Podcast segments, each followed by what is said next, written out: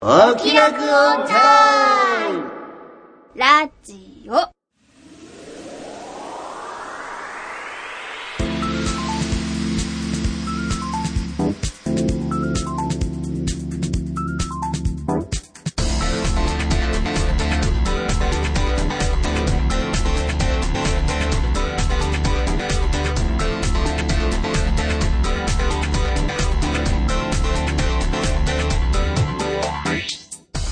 説明しようこの番組はこれといった取り柄のないアラフォー中吉と引きこもり音楽家の永井茂之とお酒は友達、声優の卵の浜田さほの。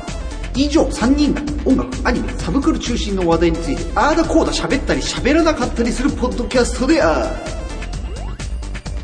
はい、始まりました。お気楽オンタイム第7回目。はいということで、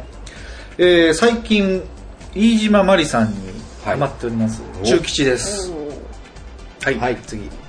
はいえー、引きこもり音楽家永井茂之と申しますはい。ゴールデンウィーク直前ああ、そうだというね。ことでね、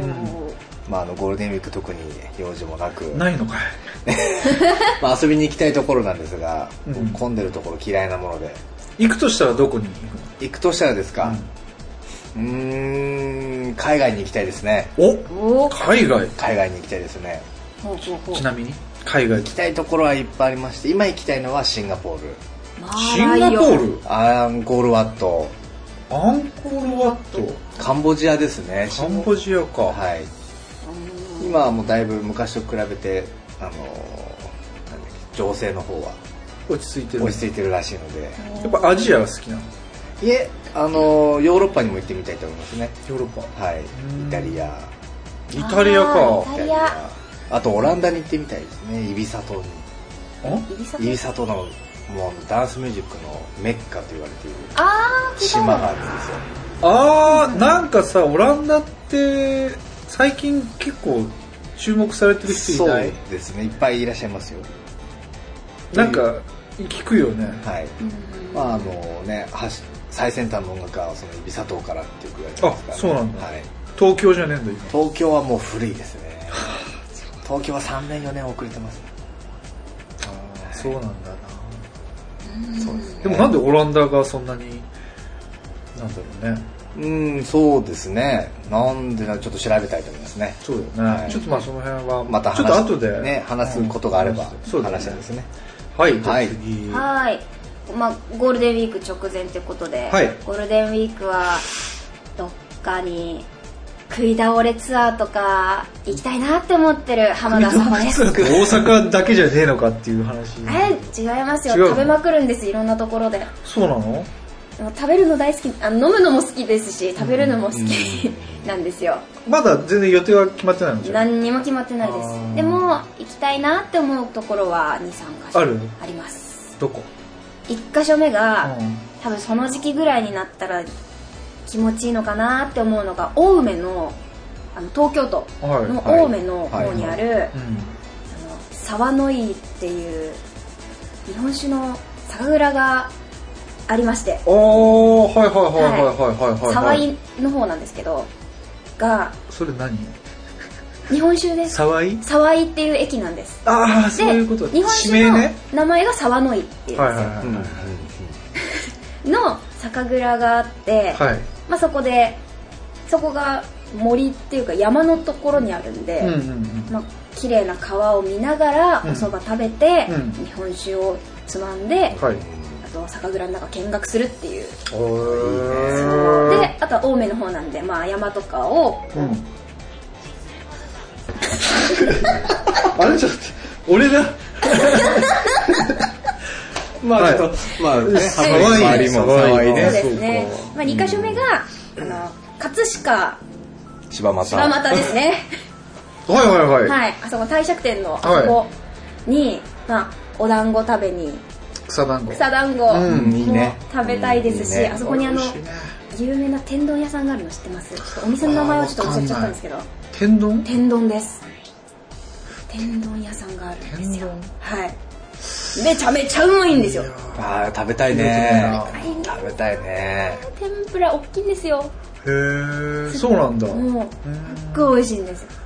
あそこで食べて、うんあと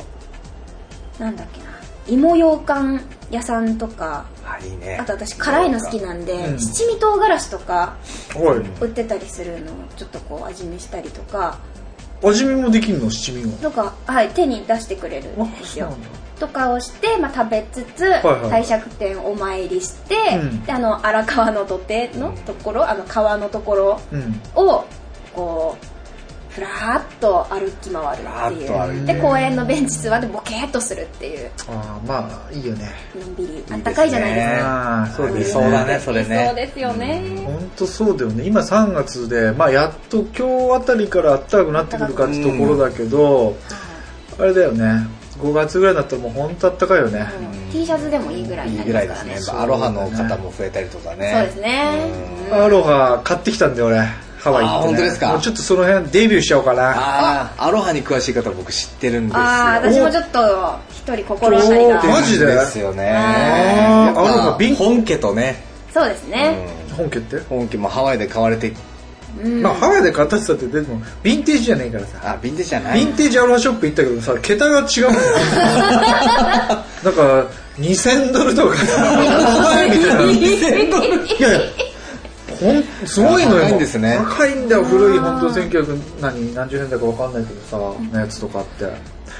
まあまあまあでまあまあまあちょっとその辺で決めたいとこだよねそうですねアロハでねアロハでうんうんうんゴールデンウィークはアロハでア決ロまハりでだねアロハで決まりですねなんか食べ美味しいもの食べ行ってねそうですでうんピューロランドはピューロランドも行きたいんですよ本当に長井君ピューロランドはまあ行ったことないんでゴールデンウィーク行きますどっかで行くみんなで行っちゃいますなんかあんま乗り気じゃないっぽいけど大丈夫あの人が多いところ基本的にあピューロランド人いないんで大丈夫ですいやゴいールデンウィークはゴールデンウィークはわかんないでしょやいやいやとはいえねえ集まって普きますよ段の土日の方がいいよねだったらうねんそうだったら普段の土日の方がいいでしょそれかまあちょっとゴールデンウィークでもちょっと外れたねいやゴールデンウィークだとしても多分人が多いだ人が多いをディズニーランドとかで考えちゃダメですよピューロランドをはい本当に大丈夫ですアトラクションうんディズニーランドなら、まあ120分待ちとかザラじゃないですか、もう全然あるねそうだね120分な何時間3時間4時間とかねピューロランド5分ですあそんなもんはいん混んでてもな長く聞きてもました10分とか15あ分じゃあいいじゃんまあ楽しめんじゃそのこんとを余裕で言ございっまてす実際行って違かったらねあそしたらもうちょっとじゃあそその日の収録っていうか、まあ、その日撮るからうんそうですそれねでもう文句ブーブーブーブーブー言えばい いんだよ文句言いまくりでねそうそしたら浜田は土下座をいたします見えないかもしれないけど精神誠意のそうだねしてもらっちゃおうかな、はいうはんいあとアロハシャツ着てねアロハシャツ着て、うんはいはいうんはいお揃いのねこんな感じかなそうですはいねうんじゃあちょっとね実はまあこれ配信するのが4月のいつだ終わりぐらいか4月の終わりぐらいですね25日かもう、は春アニメも、ね始まって始まっちゃってる感じだけそうでどさ、今まだ配信じゃねえや収録が3月の19日なんで、えまあ、まだまだちょっとねまだまだどうなるのかわからないそんうでですすねが、なんか注目してるアニメはいありますか、はい春アニメ、ちょっとね僕はね、えー僕のヒーローアカデミアとほうほうあとマクロスデルタほうほうほうほうほうこれに注目してますけどうーん最初なんかマクロスマクロス三角形ってほら、はいあの本田三角形みたいななんかあれだと思ってなんだろうなこれと思ったらデルタでしたね出るだマクロス デルタこの辺に注目してますねなるほどほうほうほうほなんかやっぱマクロスってさなんていうの架空のこのアイドルが歌を歌って世界を救うじゃないですかなんかそんな感じになるじゃんで結そうで構すねうん、楽曲がねどれも素晴らしい曲がう多くていいですよねねうんだからその当時の1980年代のマクロスもそうだけどさで俺今飯島マリーハマってるっていうのはうんうんそういうことなんだよね、まあちょっと聞き直してる感じ、うん、引っ張り出してきてさ引っ張り出して取り出してきてアイオボとかさ、はいいいですねうんうん愛覚えていますか、うんうんうんうんううんん、これいい曲だよ加藤和彦のね曲で、あれえ聞いたことなかった聞いたことありますよだよねはい覚えていますか愛を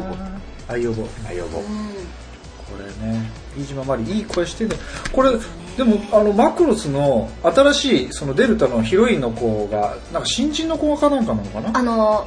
オーディションがあったんですよ8000人だから選ばれたみたいなこと書いてあったけど応募した私は応募しなでかったきなかったんですねあいろいろとちょっとあって資格があるのそうですねいんろいろちょっとあってそうなでんもだ友人にいました一人応募してた子が本当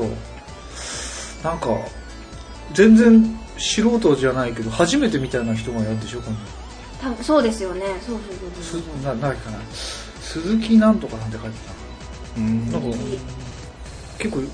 しなんかあんまり慣れてない感じの子だったけど最近新人さんを使うことが新人さんっていうかそういう感じのうんうんが多いですよねそういうことしヒロインはそういうなんだろう本当にガッチリ決めてあとはベテラン勢でこう脇で固脇めをて固めてみたいなうんなんかそういうそういうのもあるかも感しれないですありねますねじきっなとんか一時期の映画界みたいななんかねそうですね角川映画みたいななんあかそういう感じだよねでもなんかねみんなねその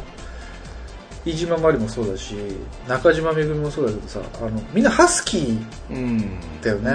うん声がねハスキーボイスは重宝されるんですよねなんかやっああそうなんだぱりそういう世界では、そうですねうんやっぱりうんと思いますねで今回のこうもう声聞いてみたら結構ハスキーな感うんじだったような気する、なんか歌ってるところの映像が出てるんだけど「愛をぼ」歌っててさおこれはカラオケじゃなくてさもう普通に歌入ってるこ のこれに合わせて歌ってる音だったからなんかいまいちよくどんな声なのかよく分かんなかったんだけどでもなんか初々しい感じの歌声でね良さそうだって面白そう、うんあとはその楽曲がその最近のそのアニメ事情のその俺もいまいちわかんないけどあの感じじゃなくてもっと古き良き歌謡曲的なノリの曲をあてがってくると嬉しいんだけどね昔系のこうですよねそうそれがねちょっと期待してるところですねマクロスはもうやっぱ音楽に僕は注目してますから、ううんんうんなるほどなるほまあ、ど今頃結果出てるのかなこれ,、まあそうこでれすね流れてる頃にはねですかねなんか、さおちゃん、今期どう今期ですねちょっと気になってるのがはい。私原作をちょこちょこうんはい読んはでい。るやつがうんアニメ化が結構今回多くってああ、そうなのちょっと気になってるのがうん。そうですねまず1個目がうん。ビッグオーダービッグオーダー。はいビッグオーダーっていうあちょっと待ってね。のもともとその原作の S の栄さんって方なんですけどがもともと「未来日記」っていう漫画を書いはていて、はいはい。ああ、なんうか、んそれ見たことあるな。未来日記が結構面白いんですよ、私あれ中学生ぐらいかな多分 でアニメ化もそれしたんですよかなり面うんう白く、んはいはい。リコーダーはなんか能力者バトルな感じなあれヒーローアカデミア的なのと一緒やね。僕のヒーローアカデミアなんですかね多分と。なんかち、あれでしょどういう能力を持ってんのそうですねこれ主人主人公がはい。あれですねあのみんなそれぞれうん出てくるキャラクターたちが、うん。なお願い事うん。をしするうんのかな、確か、はい。お願い事をしてそれに合った能力っていうかうん。例えばしょあの主人公だったのがネタバレになりますかあでも放送されてるから、うん、そう、いいっ大す丈ね夫だそよ。うですねうん。うんあでも原作もありますしねそうだよ。あの、まあ、両親とかまあいろいろもともと能力があったんですけどそれを暴走させちゃってうん。家族を殺しちゃったはいはい。でそれで絶望してこんな世界いらないって言って、うん世界の滅亡をえ願っちゃうんですよ 主人公が、はまあ、それにつながって世界の支配っい。うん。てことになってなんで能力がバインドドミネーターって言うんですよ書いてあるね拘束する支配者はいっていうんはですけど、い、うんまあ自分が歩いた場所を領土として、うんそこの領土内では自分が全てを支配できるおえけどこれもう何でもいいじゃんじゃであも最強じゃんあの生きてるものの心までは支配できないんですよんじゃあ何の何を支配するの例えば物とかああですね無機物有機物な草とかうんあのあれですね生身の人間の心とかは無理なん無だ理ねですけど物を例えばだ念動力みたいな感じですかねはいはいはいはいみたいな感じでこれね中吉が注目してるキャラクターはね、はい星宮瀬奈ちゃんだねあ妹ちゃんですねこれエイジっていうのはこれ主人公かな、はい星宮そうですねエイジの血のつながらない妹うんもうまずみゆき設定ですよねここでねで余命わずかもうこ れも余命わずかでエイジの叔父が経営する星宮総合病院に入院しているもう全て持ってますよねこのアニメの美味しいところをねこの子はうん顔も可愛いしなんかその子のために主人公は頑張るんであそうもう完璧だねで最終的に結ばれたりするのかななんかす結ばれ星るのは宮英二と瀬名はヒこロれインヒロインがいるんですよえ違うえいるの他にくれないりんちゃんっていうくれないあのピンク色あの紅鈴って呼ん でたくれないりんちゃんですああそうこれるんですよああなんだじゃあこの妹は特にって感じなんだねへえまあそういうその能力バトルみたいうんうなんは感じだっていうのは、はいそういうことね はい結構熱いですねちょっと、あれだね。僕のヒーローアカデミアに被ってる感じおかぶっちゃがう気がするんだけどな。そんなことない。始まってみないとねあまあでも始まってますからねうーんーとね、ほはい、他にもあビッグオーダーの他。他はですね、えーっとあ文豪ストレイドックスっていうお文豪ストレイドッはいクス、ストレイ、ストレイドックス、えストレイドックスっていうのは、はいえーこれも野良能犬力バトルですだって能力バトルが好きなんじゃねえけど、能じゃあ力系が流行ってるの今流行りもありますじゃあね僕のヒーローアカデミア見た方がいいよ。ちょっと見ます見ます、ね見なまんすか同じだから。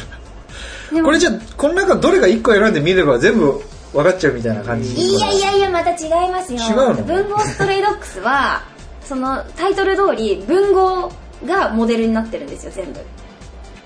文主人豪公っとてか夏目漱石とかそうですそうですうそうですあー芥川龍なる之ほどな介るほとどかがもうあの主あの要は登場人物ですごいんですよで能力がその作品なんですよんちょっと待ってあそっか能力あー作品作品その文豪のはい作品が能力になってそれで戦うんですよどうやって戦うのかがこれでも結構設定的には面白そうだね面白いですすっごい面白いですこれと猫が出てくるとかそういうこと我が輩が猫であるとかだったらあそうそうそうそういう感じですそういう感じですだと思いあますとは雲の糸だったらなんかこう糸をこうあ操ったりとかそういう感じなあとのかか人間失格だったらどうすんだろうね人間失格 死はんじゃうんじゃあない人の間失格はあれは反則技ですね結構あそうそう本当にあるんだあるんあですそうよいうのがあるんだ文でも文豪ってそのどの辺が文豪なんて言ったらいいんだろうねうんいろんな作家いるけど文豪って言っていいのはこの辺だな基準みたいな、がありますなよんねここかあまでるんじゃないの基準ですか基準はまあどうなんだろうとりあえずじゃあまあそのあこれこれはでも面白そうだね文豪ストレートックス面白いんで確かすによただ女の子向けっぽくないなんか絵あとが男性キャラ多いですねやっぱり絵がなんかちょっとねああ本当だ女の子向けな絵してるよね、いやでもこれはいいですよなんかあれかコミケがにぎわいそうな感じなのこれ結構にぎわってますねきっとあもうすでににぎわってるのそうですねへーこれ結構じゃあちょっと見てみようかな私とあの特に好きなのは「うん国木田ドッポ」ですね、国木田ドッポって何代何を書いてた人だっけ何代ドッポ銀閣なんドッポ銀閣っていうドッポ そんなんあったっあと江戸川乱歩けおいいじゃん乱歩先生乱歩先生うんこれ江戸川乱歩先生は渋い神谷博さんです神谷明じゃなく て神谷博ですあはい。江戸川乱歩さんの方が結構好きかな。この人は作品名が、なん能か力じゃな二い重面相みたいななんかなじゃそなういう能く力っ出ててくる、あの、超推理っていう能力が。うんあー探偵さんなんですよそうだよねあれまあ全員探偵さんなんですけど、屋根裏からなんか覗く能力みたいなのがなんかそう いういやらしい展開もできるもんねエロ展開も来てエロ展開を期待できる江戸からんあと、与謝野明子とか出てきますね。ぽああそう女の子一人いたもんねそうですね。君死に言えない、君死にたもうことなかれ。あーなんか聞いたことあるねはい。これは詩が有名じゃないですか、多分、かなり。タイトルだけ知ってる感じ国語の授業でやりますね、やった必ず。やりやりました、やりました。と必ずやってたかか、覚えてねえなそれ小学校なわけないな中学校あでも小学校にも出てきますね校何分ね30年前の話なんでちょっとよく覚え てないないねです先ね生覚えてないあと宮沢賢治とかも出てきますしねああ宮沢賢治なんかちょっとこじらせてそうだよねなんかね少年ですよでも出てくるあそうなのはい、少年少年でございますああなるほどまあまあ少年みたいな感じ人だったらしいもんねなんかねちょっとタイトルはやっぱり「雨にも負けず」ですねそうだよね、はい濡れても大丈夫みたいなこう水の中でもこう早く動けるみたいなそういう感じでしょいや怪力なんですこの子は 雨にも負けねえ とはあそういうことねい怪力でもうんこれ条件があってはいお腹が空いてる時にしか使えないんですよえ逆じゃない普通違うんです万能ではないんですよあそうなんだそういうなんかあでもちょっといろんな設定あるそうんだなんねです設定が結構いっぱいあって細かいねはいいやこれちょっと俺注目したいな面白そうやったー、いやもうちょっと今もうこれがちょっと楽しみでこれ何回まで出てんの漫 画確か今8巻とか7巻あーくらい結構出ちゃったあ全然私持ってきます あよ本当持ってきて持ってきてそもう貸しますよ小説版も持ってるんで好きなんだれねは小説は俺読めないからいいですいらないですはいはいはいそんな感じかなですねはいありがとうござ押いしてまるすのはこれでございますいいね、はいなんはかい結構注目作多いね、うん、なんか俺もねアニメちょっとちょこちょこ見ていきたいなと思ってさうんそうですね僕も見ていきたいなとは思うんですけどもね去年おと、うん、去年のね今頃ね結構俺あの MX 東京 MX あーだはっいはいけで朝さ6時からあのーハウスえなんだっけあれ世界名作劇場あ、はいやってましたねやってたよねで俺もうすごいハムドもうめっちゃ上がっちゃってて小公主制度とかねうんうん南の島のフローネあとなんだっけかなんとかのルーシー虹の色えうんそれはちょっと知らなないんとかのルーシーとかね結構見ちゃってああいいですねこの間もやってましたねくっそ面白かったよも うね小公主制度もうめっちゃ面白いでその辺からちょっとアニメもう一回見ようかなとう思ってん今ノイタミナあ今ってもう終わってんだよな 僕だけがいない街をねちょっあと注目して見てますよあれはちゃんと漫画読んでみたいですね私はあ俺もちょっと漫画読んでみたい気になっててうんえみたいな展開になってくるからさえタイタイムリープものですかディープなのかな、まあ、そういう能力を持ってるの主人公が、うんうんなんかこうやり直し機能っていうのかなああすごいなんでかすねそうなんか秀樹なりなんなりがこう怒っうん怒った時に突然だから自分の意のままに操れるわけじゃないわけあー突然こうビーンってなんかタイムリープするわうんうんうんけでそうするとその要は結構ね何分前だったりとか何十年だったりとか結構戻る期間がうん遡る期間とかっていうのはまちまちなんだけどその要は戻ったその時時からその間の間に間の間っ てなんだその間になんかその原因があってそれもう一回やり直してそこをなんとかなんていう打の開していかないとそうだからできれば未来が変わるみたいな,、また変わるなんかそうそうそうそううーんそういう能力を持った人主人公がさてどうなるかあーこれはちょっと漫画買わないといけないですねこれは、ちょっとねアニメがねあのえっ、とね主人公の大人時代の声が満島なんちゃら満島ひかりの弟いるじあゃあはいはいはいはいはいはいはいんはがやっててでしょ小学校の時代の声が土屋太鳳がやってるわですねけもうもう下手くそです もう土屋太鳳の顔しか浮かんでこないわけなんか喋ってると。うんずっとマレで半年間見てたからさ俺さあの朝ドラでね、はいだからもうマレのこの顔しか浮かんでこなくてちょっといまいち入り込めてはいないんだけど漫画でちょっと読んでみたいなっていうのはあるね確かに、うん、ちょっとねあのアニメ今後も注目していきたいところですよね、はいはいそれではオープニングトークでしたははい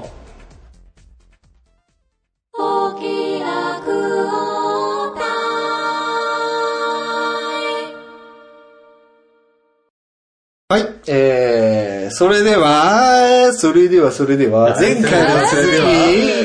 続き、行きってみましょうか。い行きましょせーの、う教えて中吉さんはーい、中吉でーす。ははーーい。ってことでね、ちょっと前回長くなりすぎたんで、そうですね長くなっちゃいま後したね編ということで本後日編は、はい早速、私をこう、あ、中吉を構成する9枚。はいはいはい、続き行ってみましょうか。はいはいはい。はい。では、その次ですね。。はいいこれどれ行こうかな順番に追うと、うーんこっちなんだけど、こっちかな5枚目5五枚枚目。目はいはい、こちらです。じゃじじゃゃん。じゃーんザランド。ロックオブエイジス。はい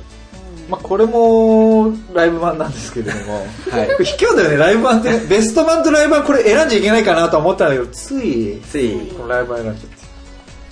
ザ・バンド知ってますか、ザ・バンド。名前ぐらいですかね僕は曲聞いたら知ってる可能性は泣きにしもあらずですね多分、その、ちょっと知らないかな。ザ・バンドっていうのは、まあ、なんていうのかな、まあ、アメリカンロックだね。うん、スワンプロックって言ったらいいのかな。ちょっとこう、稲たい、泥臭いこう感じの、あの、バンドなんだけど、もともとね、えーボブ・ディランのバックバンドを、ロニー・ホーキンスのバックバンドとか、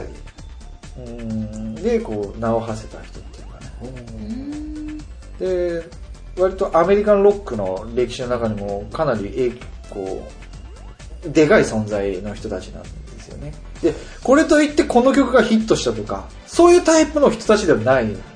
だね。うんうん。こう、シンシングルチャートでどうのこうのってではいうなく人たちではなくって、はいその、ライブで、なんかこう、のパフォーマンスで見せたりとか、そういったような人たちだよね。うんなんて言ったらいいうんで、実はこのロビー・ロバートソンっていう、まあ、リーダーであり、ギタリストがいるんだけれども、下手です。もうギターが。えー、うん多分聞いたら僕からとかそんなリズムがぴったりではなくもうとにかく下手ですなぜなぜ難しいことな言なぜうなぜ練習あんましなかったからなぜ選んじゃあああそうですここういううそうなんです選んだんです下手なんだけどめちゃくちゃかっこいいですうまいとか下手とかどうでもいいんですよかっこよければ何でもいいんだってことを教えてくれたのがこのザ・バンドロックですねロロックックですねものすごいあの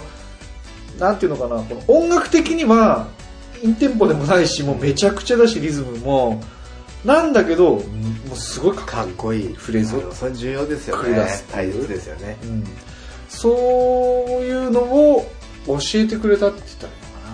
いいのかなそういう演奏その演奏テクニック至上主義者でもなかったけどそそういうことじゃないんだよ音楽ロックっていうのはっていうのを教えてくれたのがザ・バンドだったんであーこの一枚なるほど、うん、これほんとね今の音楽業界の流れから、すごい遡ってる感じあるね。まあそうですね全然インテンポでもないし、もうもう揺れまくっててさ、ドラムもベースもあそうなんですでかもそれが、その揺れがすごい気持ちいいっていうか、ごい気になりますねそれアナログな人たちなんですね。今の音楽ってもうコンピューターでぴったりですからねそうそうそうそう、基本的にぴったりでやるじゃん。もう全然この人たちもう揺れて揺れてみたいなね。本当に。でも、かっこいいはっきり言ってかっこいい。音が、サウンドがかっこいいっていうね。うんでこのバンドをきっかけになんかこうテレキャスターっていうね、はいこのエレキギターの種類があるんだテけレどキャスもう中吉さんはテレキャスター大好き人間でそのきっかけになったのはまあこの人たちうんなんで割と中吉くんの割とこうほっぺたのこの上のあたりを構成してる感じ上に上がってきましたおー上がってきま感じですかねはいっていうえーザ・バンド、ロック・オブ・エイティスあー聞いてみてくださいこありがとうれ、ございます本当いいバンドではいすよ本当ですかちょうんっと気になりますね気になりますねこはいはいで、えー、エレキの話をして、 6枚目ですかねれ6枚目です6ね枚目で、でも出しちゃいましょうか。はい。はいはい、じゃあ6枚目、来ました。ははいいじゃじゃんじゃじじゃじゃんおここれ来ま大した滝さんね。れは A long vacation. おう A long vacation. あ vacation. ベイケーションれブレイクシュ each of Turkey. おうや大竹一のロングバケーションですね。あもうこれはね、もう僕、中吉を語る上ではもう絶対に外せない1枚かなと思って。うんーそうですよね言ってましたもんねそう。このアルバムって何年に発売されてこれます80 81年このパッと出てこなかったあ僕ののー質問なんですけども、はいこのジャケットのうんアルバムってかこの後に出てますか同じアルバムっていうのはごめんこのこのジャケットと同じ仕様のアルバムって出てますか90年代とかあえっ、ー、とねあそういうことリーシューっていうかそういうことそのあのちょっと話はそれちゃうんですけど、はい雑誌で、まあうん音楽の雑誌があるんですけども、あのちょうどなんだっけ表紙が、うんこれの表紙の音楽雑誌僕持ってるんですよサンレコせんそうです3あ連俺も持ってるよで初めすごい愉快だなと思って、うん正直その大滝さんの存在があまり分かってなかった僕からするあはとそのあれこれ古いの新しいのどっちなんだろうと思ってえっ、ー、と要は81年にまあこれオリジナルのレコードはい、で、まあ、まず出て、はいレコードがレコード、まあ、カセットテープ、ねはが出てでもうそこからもうリマスターリマスターリマスターリマスタそんなーにってもう大変ですよだからファン は大竹一ファンはね大変なんです僕ロンバケだけでそうだね10枚も20枚も持ってなきゃいけないあったんですよファンは大変ですね大変だよでこれでもまだ揃っ てないからね香港版とかなんかいろいろコンコン版あるらしいんだよ俺見たこともないんだけど、え香港版とかなんかいろいろあるんですよでまあプラス俺の場合 MD だったりとーか、はい MD もね MD って覚え知ってるんだっけ MD 私の世代はみんな知ってますそうだよねだから MD で音楽ソフトが売ってたのは知らない多分すぐなくなっちゃってたうん僕は持ってますよいまだに実家にありますの MD ソフト MD のグローブのあそうなんですね持ってますあったんですあったんよですかでロンバケももちろんあって、はいへーそれは僕はもうもちろん持ってるし、でまあこれねそう全然話それちゃったね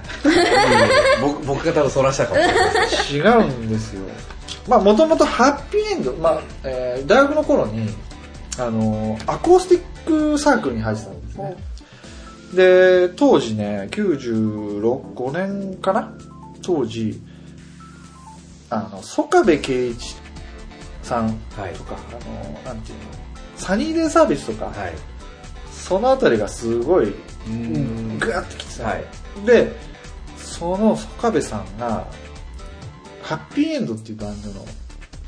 なんていうのかなが好きで影響を受けてみたいなのでもてはやされてたんだよ当時でこのハッピーエンドっていうバンドがまたモンスターバンドでまあ3年ぐらいしか活動期間ないんだけどその後にもうその4人メンバーいて全員が超大物みたいなうんになったっていう伝説のバンドがあってねまず松本隆さんもうこれは作詞家としてもうまあもうこれは松本隆さんあでもね名前は知らなくても聞いたことある曲が無数にあるとはいちょくちょく数多く大手が体出松て本さん有名な曲は松本さんが書いてるっていうみたいなぐらいであと鈴木茂はいこのこの人ギタリストとして自分のスタイルを確立してスタジオミュージシャンとしてねあの成功をまあ まあそういう人がいて鈴木茂さんね一番中吉に影響を与えた人ですねおうギタリストとしてね鈴木茂であと細野晴臣はいもうこれはもう言わずと知れたまあ YMO そうですね YMO ですねがまずありますからね YMO YMO ってご存知ですかライディーンとかイエローマジックオーケストラ高橋さんと坂本龍一さんと1978、9うーんちょっとすいませんその辺は当時まだシンセとかがライディーンってそうそうそその辺まで、わかりましたよわくかっけた携帯電話の着信音とかによくあ入っててーラライディーンライディーン運動会あーこういう感感じじだだねねそういうのよく使われてたね徒競走で徒競走でこれを使う100メートル走とか元祖テクノバンドっていうのでまあ世界的にそうバだンねってブレイクしてるあわかりましたわかりましたわかりました かなりその要は今のエレクトロ系のそうですねもうな本んか当に日本でにおける始祖って言っていいぐらい昔から違うか始祖とまでは言えないのかはないですまあシンセサイザーまをあでも一般初めてめちゃくちゃ売れたそうですね一般的ポにッしプてにしたあのバンドかな細野晴 臣で4人目がこの大竹栄一先生ですあーはいでね最初ハッピーエンドから入ったわけでもともとハッピーエンドっていうバンドは、まあ、割とフォーキーなロックバンドだったりしたんだけど、それが好きでまあ聴いてたんだけどもそのやっぱメンバーそれぞれが曲作っててさ好きな曲これだなとかっていうのがあってあ俺この曲好きだなって何気なく思ってたのが全部大滝栄一だったんだねおーであなんだ俺はこの人が好きなんだって思ってでまあねそのうん大竹栄一じゃあ何聴こうかなってなった時にもうなんていうのかな一番目立つのはこのアルバムだったのね「ロンバケ」だったんだねで中吉青年はこれ買い ましたはいでもう1曲目からノックアウトだよね「君は天然色あ」ううんーんはいこれ知ってるわって当時なったんだよねであのビートルズ好きになったのと同じでさはいこう初めて聞いた時にあこの曲知ってるとかって一気に好きになっちゃうんだよね俺ねミーハーなのかな何なのかなまあ有名な曲ですね CM の曲ですよねそうそうそうそう今何で流れてるな生茶多分飲みも飲料テレビにあんま見てないからそのあれがまあそうだな飲料のだと車かなんかの CM でまた別の曲ですっけ車かなあそうなんか流れてるあの下にあの音符大竹栄一ってこ音符音符うん音符う音符音符そうなんですもうとにかくこのアルバム外れがないんだよね、まあ最後の曲以外はね最後の曲以外最後の曲俺あんま好きじゃないんだけどさらばシベリア鉄道まあこれ意外と有名な曲だ太田裕美が 大太田裕美が歌っててそれでまあ割とヒットしたから有名かなうーんセルフカバーみたいな形になってるんだけどでもねこれ1曲目から2曲目3曲目この 3, 部作がまあまずここでノックアウトされますねうーんこれセットだと思ってこの3曲まずほうこれで1曲って思ってもらっていいよほうほうほうほうもう今聴いてもなんていうの聴けるレベルでしょなんかいや僕も二十歳過ぎてから聞いてああ大滝さんの曲ってすごいなと思いましたねうん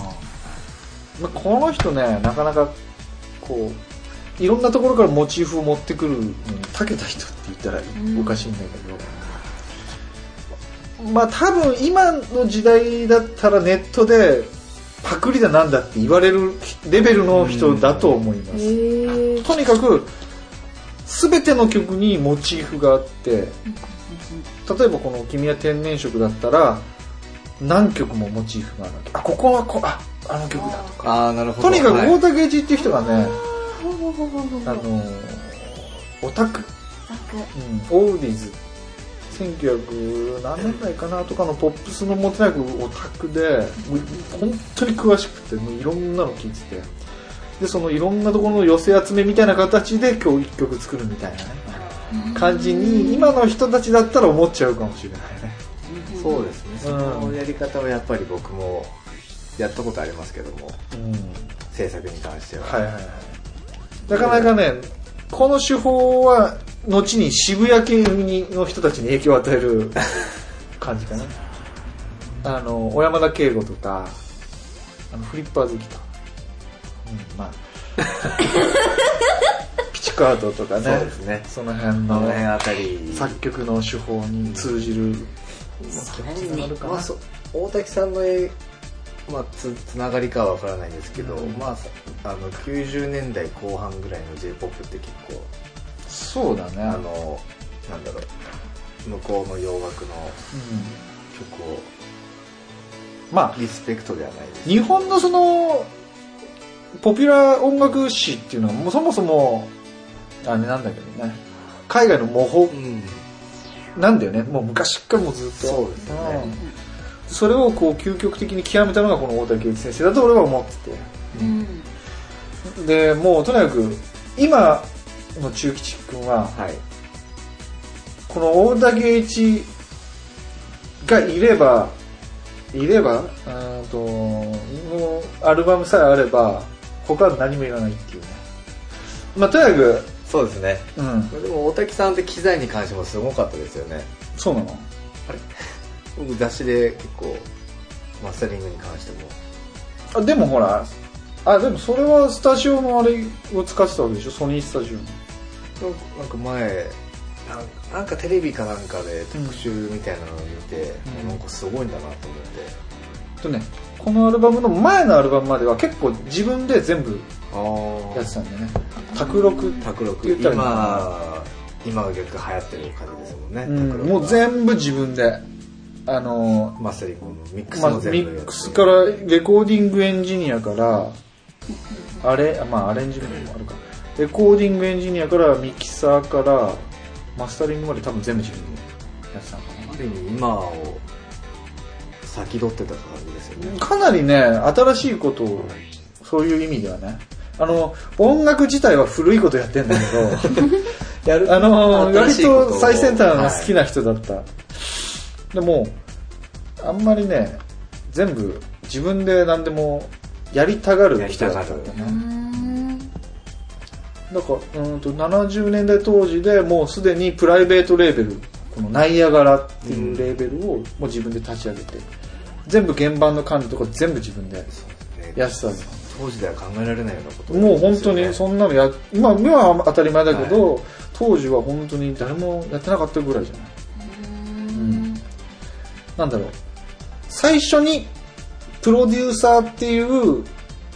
職業に目をつけた人って言ったらいいのかな、うん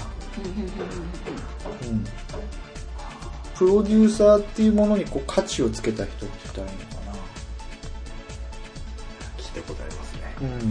な、なんかとにかくね日本の音楽史の中でもうかなり影響は初っていうもうんう与えてる人だと思います、今でもこううん残ってるんじゃないかなっていう人の1枚を6枚目に選びましたはいこれはもうナンバーワンナンバーワン自分の中でははいはいじゃあ次はもうあとのこれ惰性かこれっていう 感じはい次7枚目7枚目ははいいじゃじゃんじゃじゃんはいまた来ました、はいナイアガラムーンお二人一ですね、すいません、2枚ちょっとね選んじゃいましたはいこれはねなんでこれを選んだかっていうと、これはね、えー、と1975年あ3年か何75年かなうん75年のアルバムなんだけどえーと大竹一先生を大きく分けるとあの曲のね特徴を大きく分けると,、えーとこういうロングさっきの「ロングバケーション」みたいな、はいこう真面目な曲を多く取り揃えたあのメロいわゆるメロディータイプの曲って呼んでるんだけど、メロディータイプの曲とあとはねノベルティタイプっていうなんかノベルティっていうのはうーんとねちょっとこうコミックソングじゃないけど、うんうんちょっとその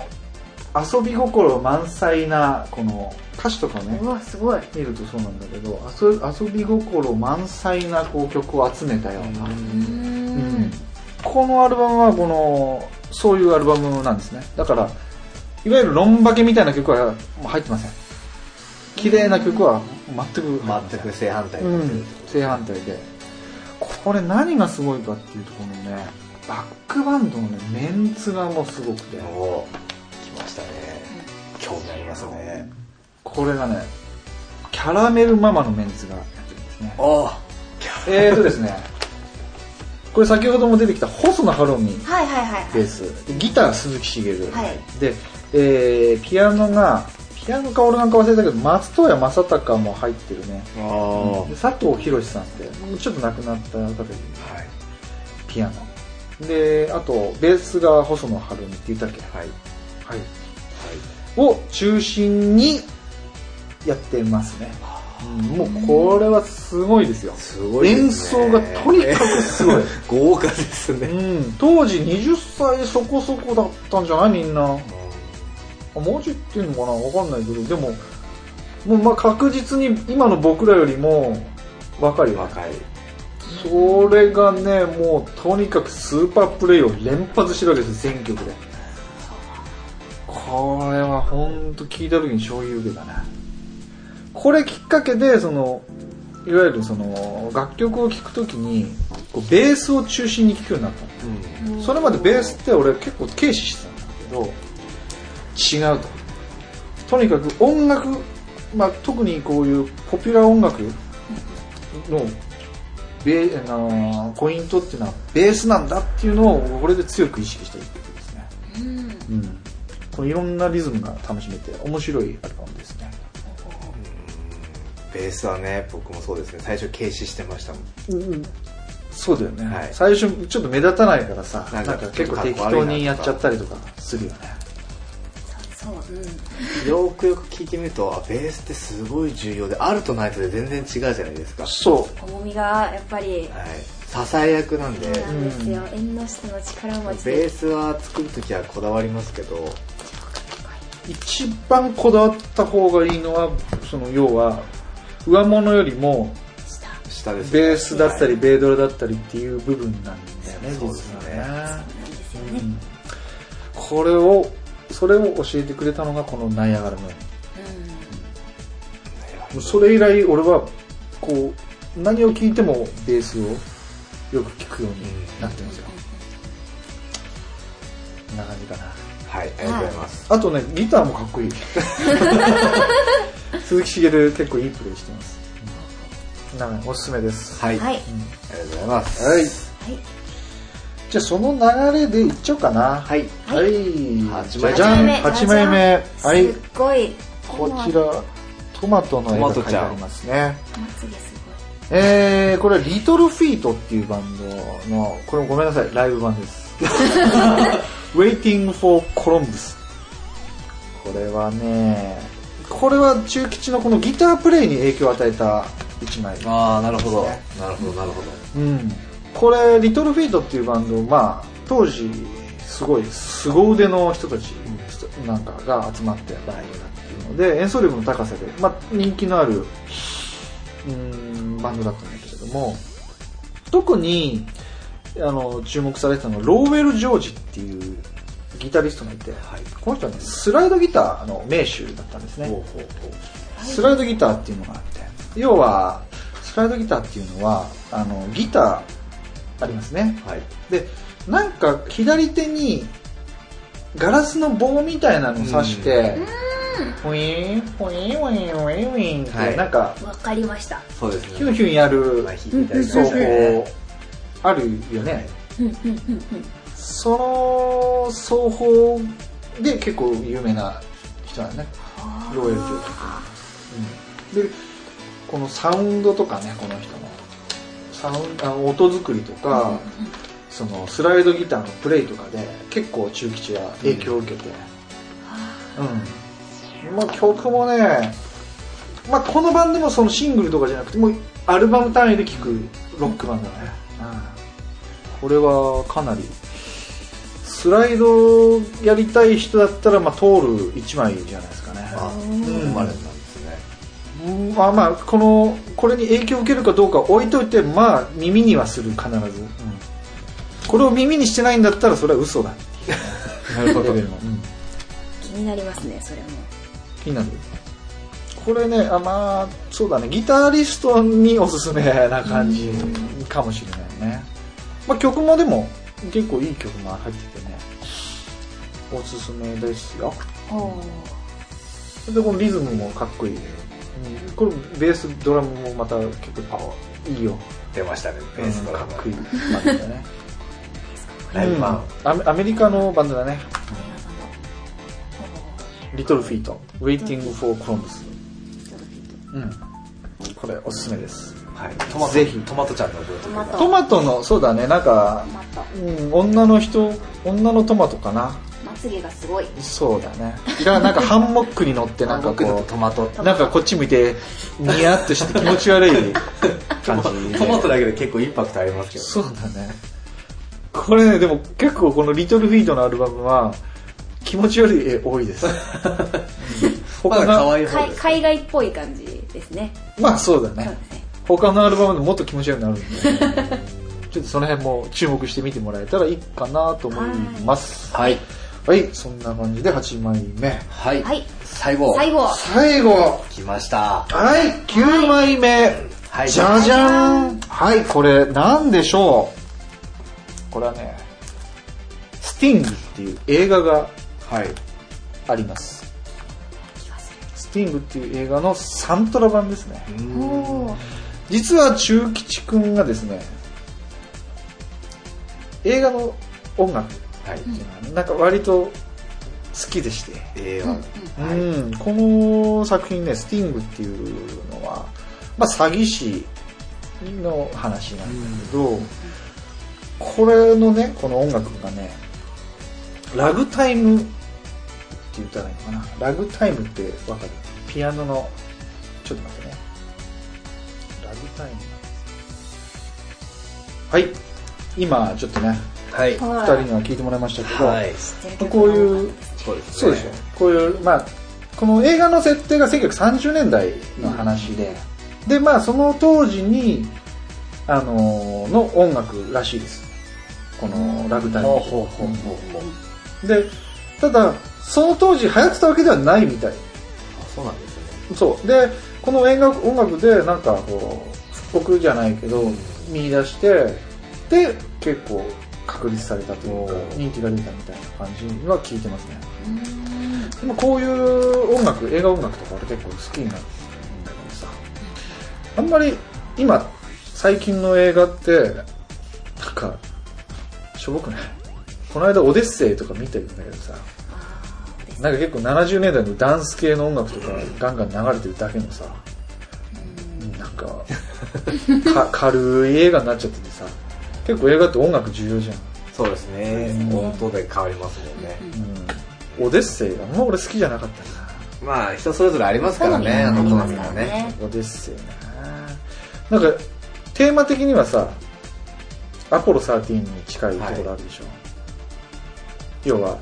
宇宙空間においてトラブルがあってどうこそのトラブルを克服して地球に帰ってくるかみたいなさ、同じようなんだけどもうアポロ13の方が全然素晴らしいもんねそれ映画出てきたのはあアルマゲドン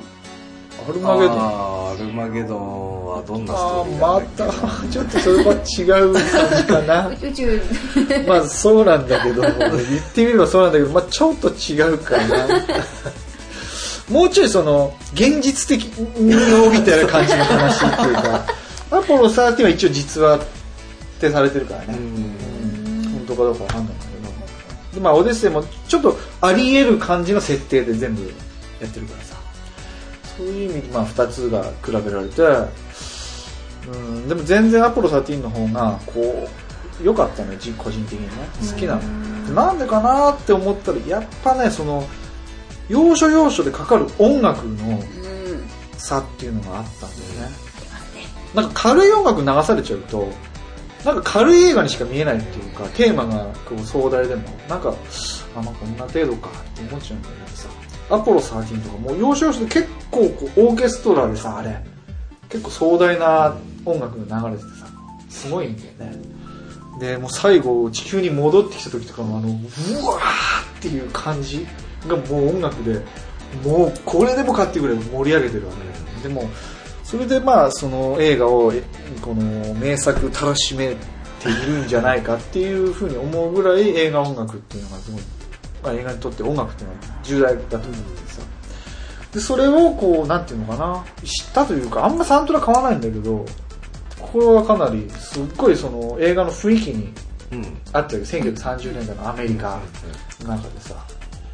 なんかそれで初めて買ったサントラ版だねうんそれまでは映画を見てこ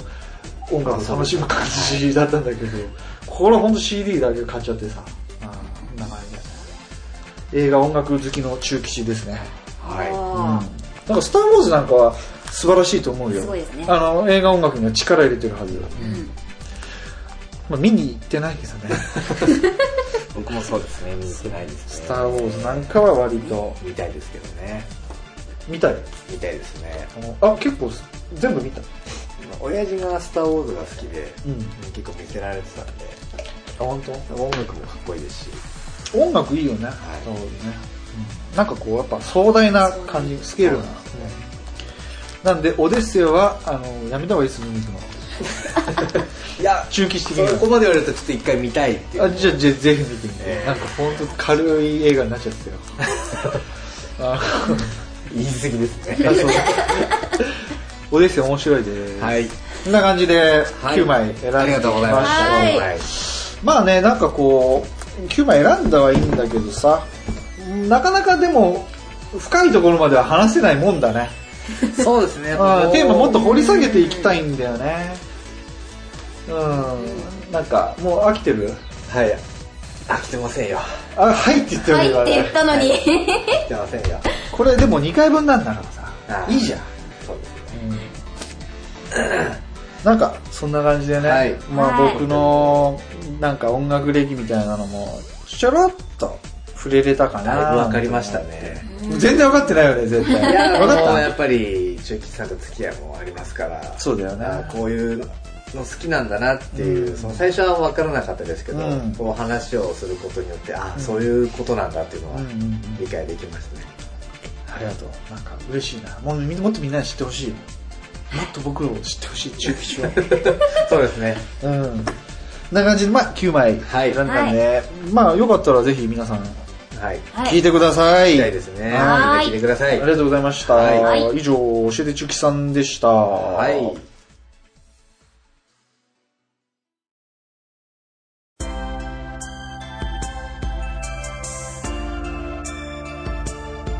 はい、第7回収録終わりましたけれども、はい今日はどうでし今日はどうでしたって、まあ、前回の続きだったね、ごめんね。そうですね、まあ、前回の続きでしたけども、ちょまあっとみんな飽きてたね、俺の。まあ、あいやいやいやの、でも、すごい楽しかったですよ。楽しいです楽しくなさそうだ大丈夫楽しかったですよ。本当に、ーもっと、飯島まり掘り下げるそれは大丈夫ですね。夢色のスプーンとか俺これ入ってるよ。スプーンおばさんのね、オープニン グテーマ、これ、堤京平。堤京平。で、堤恭平詩が松本隆。素わ晴らあ、しいいい作コラ品ですボじゃないですか。これね、めちゃくちゃ名曲です。俺、この中でもしかしたら一番好きかもしれない、夢色のスプーンね。はい、はいってことで、もうはい終わりましたが、どうでした本当に。はい。えーと、そうですね、まあ、前半と後半でうん分かれて、はいまあ、前半でまだ、ね、まあ、途中だったうん。のが、まあ、最後まで行って、あはいあ、やっぱそうなんだなと、中吉さん。中吉の中の字ぐらいそうですね、知中れたかのな字ぐらいで、ただもっと知りたいなって僕は。そうだね、まあ思いま実したね際ギター弾くしかないよねそしたそうらですね、もう次あたりギター持ってきていただいて、ギター会ですギかターギ界ター界ですかいや、重いんだよね。ああそう思うのはちょっと辛いですね持ってきていただきたいですちょねっと重いんだよな。ちょっと教えていただきたいうんでも持ってあ、いいよ。教えるのはいいよ。ギター教えるの教えてよいいけど、そうだな、俺、結構さ、教えるの上手じゃないかもしれない。うーんなんか、抽象的になっちゃうっていうか、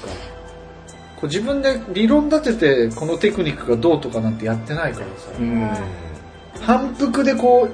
う、なんていうの、体得した感覚みたいなそうのがあでってすねそそれれをもこ大う切ですよね教えるっていうのはやっぱそういう能力が必要で、うんなんかやっぱ先生向きの人と、やっぱ長島、いやいやね、そうですね長島茂雄タイイプなんだよね、俺はね。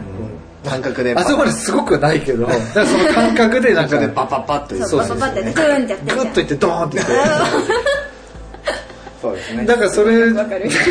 て、野村克也、はい彼は多分理論派そうでですね教えるのが多分うまいんだよね。なんかまあ俺そっちタイプじゃなくて長島タイプだからね、なかなかちょっとギター教えるの難しいかもしれでなもい。ちょっとタイプ似てる気がまあそうですねこの辺この3人似てるかもしれないですねそう感覚型なんで結構あ、本当？あじゃあ、伝わるかもしれかない。もしれないそこもっとガッと、みたいなね。あこれこれっすかみたいそうそう。あ、そうだよ、そういうよくわかったね、みたいなね。ないやガッすよねみたいそうなそうそうそう。そういう感じになるかもしれなああめきょっとねめきょっとめきょっとこの辺めきょっと手いね。を名動かし言ってモリッとみたいな。モリッとそモういリうッ感とじみでたいないいねて。それでわかるかもしれないあちょっとね、ギター界。まあそのうちもしできればいいかなやりたいーなはーいうん。っていうことですかねじゃあキ、キーボード持ってくるあのあ電の、あれでいいよ。プーって吹くやつ。あの、ピアニカで鍵盤ピアニカちょっと持ってないですねあ持ってますか持ってきましょうかいいで すピアニカとかいいね。やっぱシンセサイザーだったらこうこうやって音作るんでってこうレクチャーできるじゃないですかあのー、それ、ラジオじゃ無理だな。ほら音が変わっていくでしょっていうこう案内ができます から、ね、それ、ラジオじゃちょっと無理だな。じゃあギターもなしですねあギター、うんまあギターいいけどさ。歌、歌ってくれるじゃん。歌はやっぱりね歌あもいるし歌いますよまあせね声をやってらっしゃる方もいればうんそうだよね。新人声優もいれば玄人声優もうんうん呼べると思いますそうだうね。ん大物声優呼べない神谷明とか。いやちょそれはっと厳しいと思いますねこれはアキラつながりでさ、斎藤さん呼べないか な。ああそうですねあアキラ、字が違うって言ってたねまああれですねえーっとそうそうーまあ終わるあか。はいはいよかったですねじゃあちょっとメッセージの送り先だけちょっとさおちゃん言ってもらってっていいはいはい。おきらくオンタイムツイッターアカウントは、アットマーク、おきらく、アンダーバー、OT。メールアドレスは、おきらく、ドット、OT、アットマーク、gmail.com。はい。こちらの方まで番組の感想、激励のメッセージ等、どしどしお寄せください。おは願いい。します。またブログもあります。はいえいおきらくは、ひらがな。はい。音、漢字、はい。タイムひらがなでぜひググってくださいはい。ね。ちょっと本当にもういい加減送ってくれよ。はい欲しいです、お願いしますお願いしますまあ、そうだな本当に何でもいいよ。何でもいいですよね本当つまんないです。あーでもいいよ。ありがとうございますもう真摯に受け止めるよ、はい俺たち。うんね。なんで、まあ、なるほどじゃないや。メッセージの方ね、よろしくお願いします。はいおじゃ願いしあ、ますそろそろお開きにしますかはいちょっとこの後飲み行こうぜ。いいきますかえい、はいイエイ行きましょう。いはい、それでは皆さん、おやすみオンタイム